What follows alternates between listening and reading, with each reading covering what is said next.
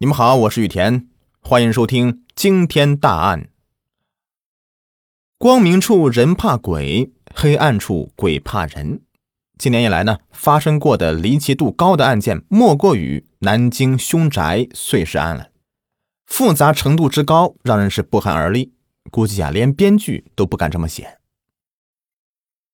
二零一一年，两个大学生呢，像往常一样结伴爬将军山。走到半山腰时呢，发现这个有几个散着恶臭的黑色塑料袋他们觉得很奇怪，山这么偏僻，谁会跑这么远扔几个垃圾呀？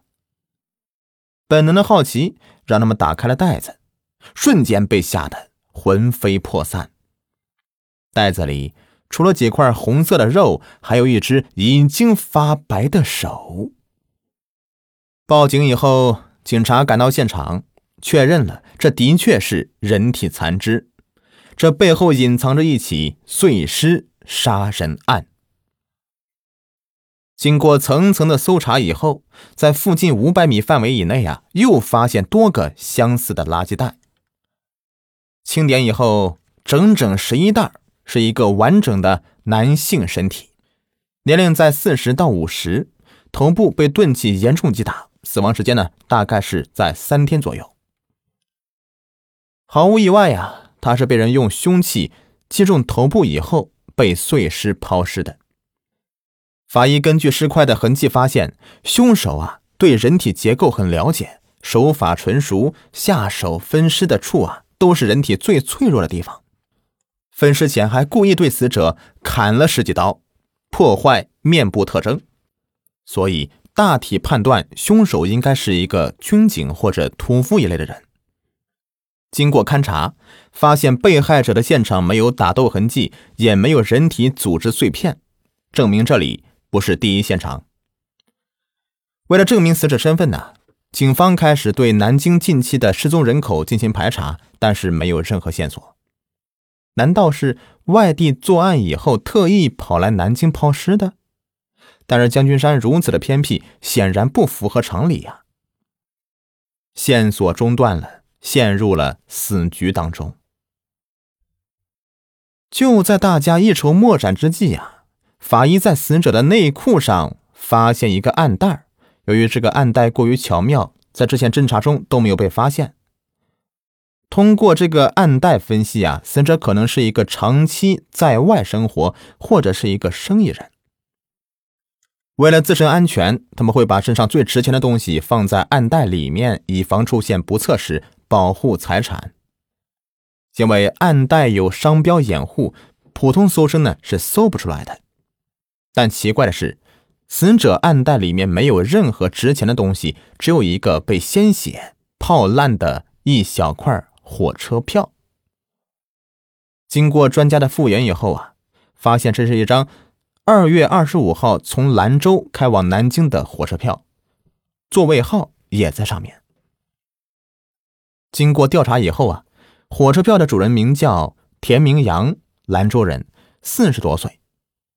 案件终于有了线索，但是接下来的事情啊，又让刑警非常迷惑了。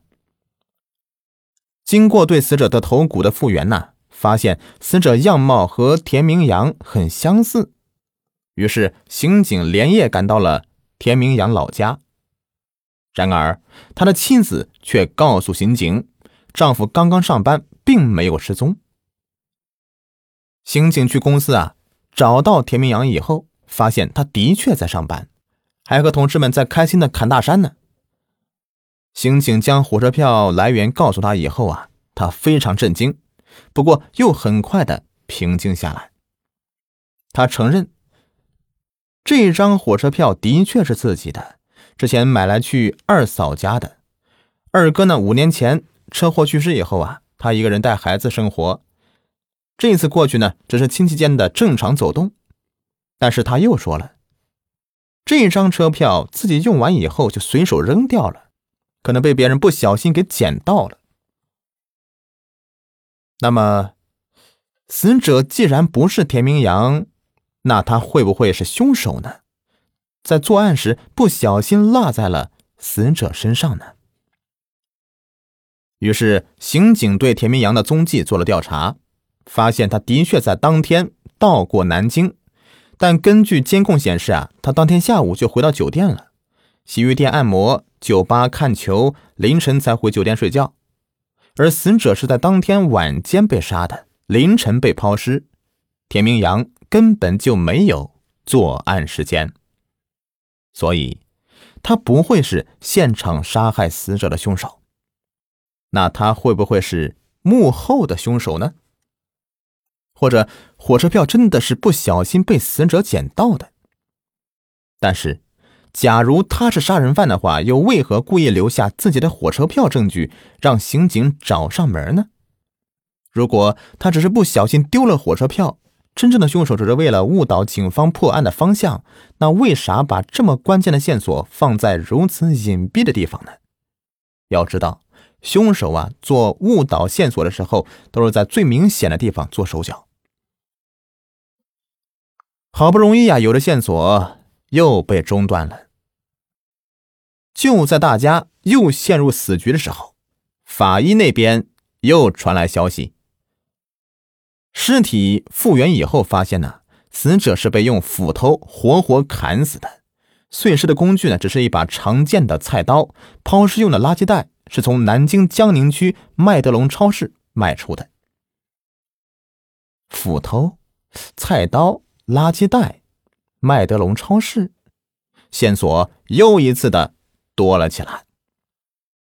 于是，刑警通过监控分析，在过去半个月内买过这三样东西的人呢，一共有一百多人。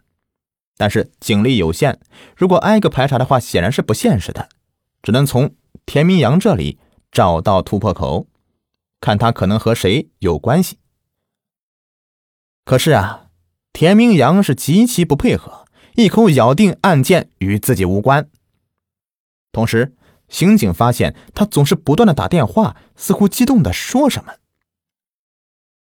直觉告诉我们呢，田明阳似乎和案件有着某种联系。这撬不开嘴的田明阳啊！刑警就找来了一个田家的熟人，帮忙辨认超市监控里面出现的可疑嫌疑人。这过了十多分钟呢，同村就认出一个人：田明阳去世二哥的岳父薛进公，南京当地有名的企业家。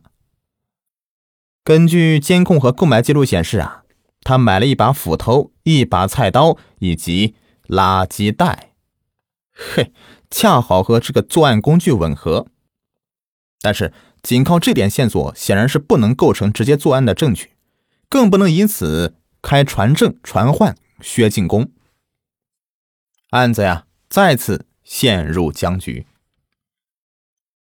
不久以后啊，法医经过多次还原以后，发现死者和田明阳是越看越像，简直就是同一个人。那会不会是？田明阳和薛进公联手谋杀了田家的某个亲戚呢？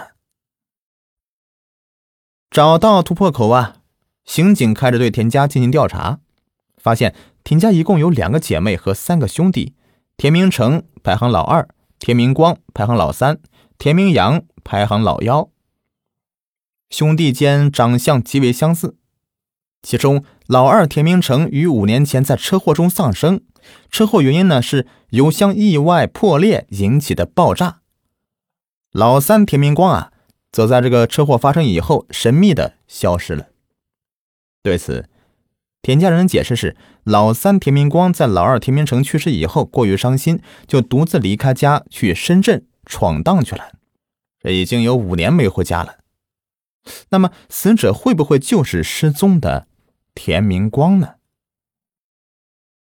刑警拿着田明光的照片对比以后啊，发现两者的确是十分相似，连肥胖度都差不多。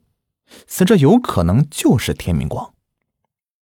然而，接下来的调查呢，让有了些眉目的案情再次复杂化了。找到了突破口啊，刑警去火车站二嫂家的小区调监控。发现田明阳的确是和一个身材肥胖的男人一路，还一起进了二嫂家。对比照片以后啊，刑警认为这个肥胖的男人应该就是田明光。小区监控显示，二人进门后不久啊，只有田明阳一个人出来了，田明光并没有和他一起出来。几个小时以后，有四个男人闯进了二嫂家，不久后扛着一个人形大小的麻袋离开了。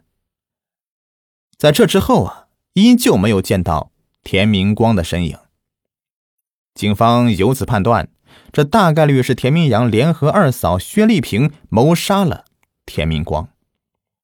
薛丽萍的爸爸，也就是田明成的岳父，是从犯，帮他们买作案工具。